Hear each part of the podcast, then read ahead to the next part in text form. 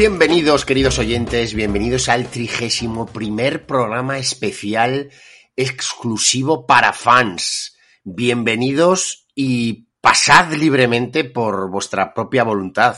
Y eso sí, dejad parte de la felicidad que traéis.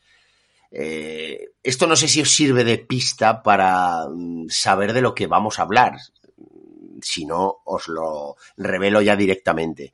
Y es que hoy en este especial vamos a hablar de la reunión de Alberto eh, que tuvo ayer de vecinos. Algo terrorífico. No, fuera de bromas. Vamos a hablar de algo más terrorífico aún, que es el Conde Drácula y ese eh, aniversario, ese 30 aniversario que se cumplen del estreno de una de las películas más famosas del personaje, de esa novela de Bram Stoker, esa adaptación que hizo el gran Francis Ford Coppola en 1992 y que, bueno, pues nos traía a un gran Gary Oldman y a Winona Ryder como amados, como amados dentro de esta historia gótica de terror que, como sabemos, ha tenido múltiples adaptaciones. Don eh, Alberto Garrido, líder de esa reunión oscura y tétrica de la comunidad, ¿cómo estás? Bueno, bueno, bueno, tanto como líder, yo estuve allí, expresé mi opinión de manera a veces libre, a veces un tanto cohibida. Bueno, cohibida no, que, narices, no me cohibieron ninguno. Pero sí que, eh, una reunión allí, una reunión de la comunidad de propietarios, sobre todo hablando de la calefacción, es más o menos como irte al castillo de, Drácula y juntarte con las tres vampiras. Mucho más terrorífico. mucho más terrorífico. Ya te digo yo que sí. No te va a parar. bueno, y traemos hoy un especial con aniversario y con una, bueno, pues esa eh, Drácula de Bram Stoker, que así es como llamó Francis Ford Coppola a su versión, ¿no? Con ese guion de James V. Hart y que yo creo que si nos ponemos todos a hablar un poco de cuál es nuestra versión favorita del Drácula, pues yo creo que indudablemente tendría en nuestro cerebro eh, o habría presencia clara de aquel Nosferatu de Murnau y luego este Drácula de, Francis Ford Coppola mm, de 70 años después.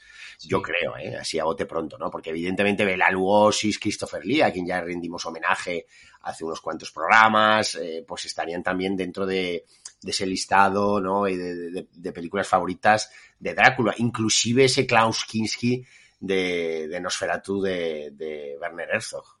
¿No? por no olvidar a Fran Langella de John Badham. También una buena versión aquí de Fran Langella, porque desde luego no vamos a hablar ni de Chiquito ni de Leslie Nielsen, ¿no? No, no, no.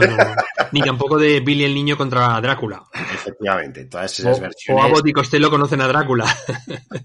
y ojo, que eh, creo que el año que viene viene una versión donde Nicolas Cage hace de Drácula, de un raro Drácula, yo no sé, llamado Renfield, una versión de, de Chris McKay, yo no lo sé pero bueno. una imagen de Nicolas Cage como Drácula y me está entrando mucho miedo. ¿Sabes lo que pasa? Que em, Drácula, y por empezar un poco por el principio, yo creo que es un personaje literario que ha conocido tantas adaptaciones, eh, se parece un poco a Sherlock Holmes, ¿no? Que son personajes que son tan polifacéticos, son personajes que no son unidimensionales. O sea, no se puede decir eh, que el conde Drácula es la esencia, el prototipo de la maldad, no sé qué. No, no, no, no. O sea, mm, tiene muchas facetas, muchos aspectos y hay muchos Dráculas. O sea, eh, estamos hablando, pues eso, de, decías tú, el Drácula de, de Nosferatu. Bueno, pues eh, em, de, de Murnau. Bueno, pues es un Drácula eh, que está muy constreñido pues por la ambientación de la época, muy concreta, y por otras circunstancias, ¿no? Pero, por ejemplo, el Drácula de de Bela Lugosi ya es un Drácula distinto. O sea, fíjate que el de, el de Murnau es del año 22, el de Bela Lugosi es del año 31, han pasado nueve años y no tienen nada que ver. El de Lugosi es alguien muy elegante, mm, seductor, eh, con esa mirada, esa voz y tal, no sé qué.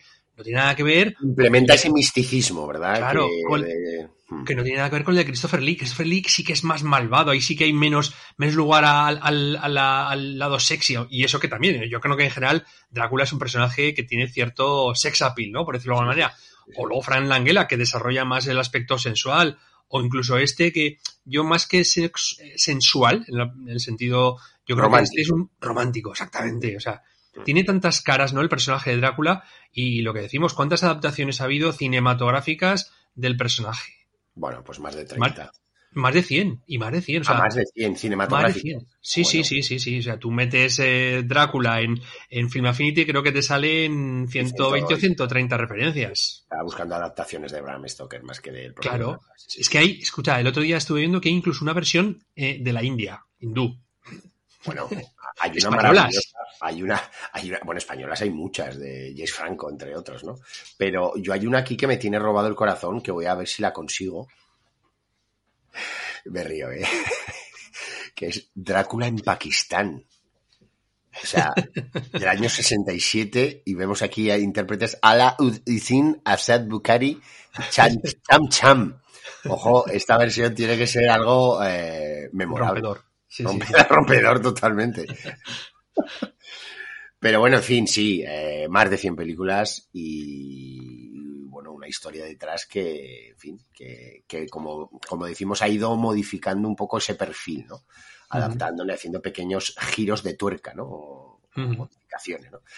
Yo creo que sí que es cierto que lo que comentábamos, ¿no? Y la película que todos quitando evidentemente las, las, mencionadas un poco más antiguas, pero yo creo que para la gente que, mm, que tiene pues de 40 hacia o menos, eh, el Drácula de Bram Stoker es la referencia, ¿no?